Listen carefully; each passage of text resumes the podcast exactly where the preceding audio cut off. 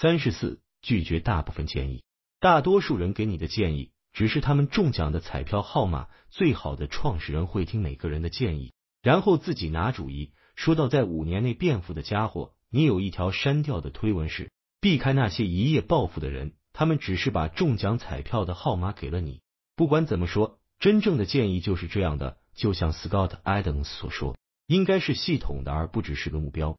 这就像你问一个特定的人对他有帮助的是什么，然后他讲出来一整套对他有用的东西，但是这些东西对你可能并不适用，他们只是在给你念他们中奖的彩票号码。这么说可能有点轻率，从他们身上当然可以学到一些东西，但你没办法把他们的具体情况映射到你的身上。我认识的最好的创业者会倾听和阅读每个人的想法，然后他们会忽略所有人，自己独立做决定。他们有自己的内在模式，知道怎么将事情应用到自己的处境当中，而且他们会毫不犹豫的抛弃信息。如果你调研了足够多的人，那所有的建议会抵消为零。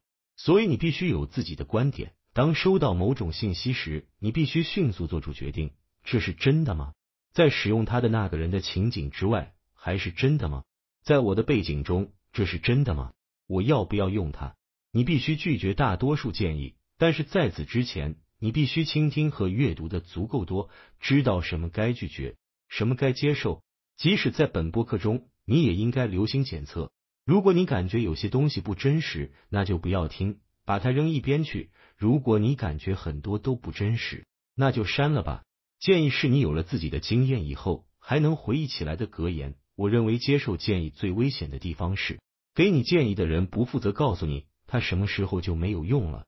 我对建议的用途想的大多数人都有点不一样，我只是把它看作是帮我收集一些意识格言，等有了自己的亲身经验以后，我可以回忆起来说啊，那个人原来是这样的意思。我百分之九十的推文都是自己精雕细琢的格言，当我再次处于同样的境地时，他们就会在脑子里提醒我，我我曾经发过这样的推，我说如果你不想和某人共事一辈子，那连一天都不要。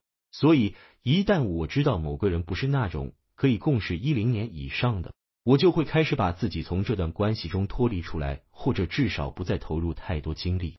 所以，我用自己的和其他人的推文作为格言，帮我压缩学到的东西，以便将来能够回忆起来。大脑的空间是有限的，你的神经元是有限的，你可以把这些建议当成指针、地址备忘录，帮助你记住深层的原则。而这些原则，你有潜在的经验支撑。如果你没有相应的经验，那它读起来就像一堆语录，可能很酷，能够触发灵感，也许还可以做一个漂亮的海报，但是你很快就会忘记它，就走掉了。所以这些建议只是帮你记忆知识的简洁之道。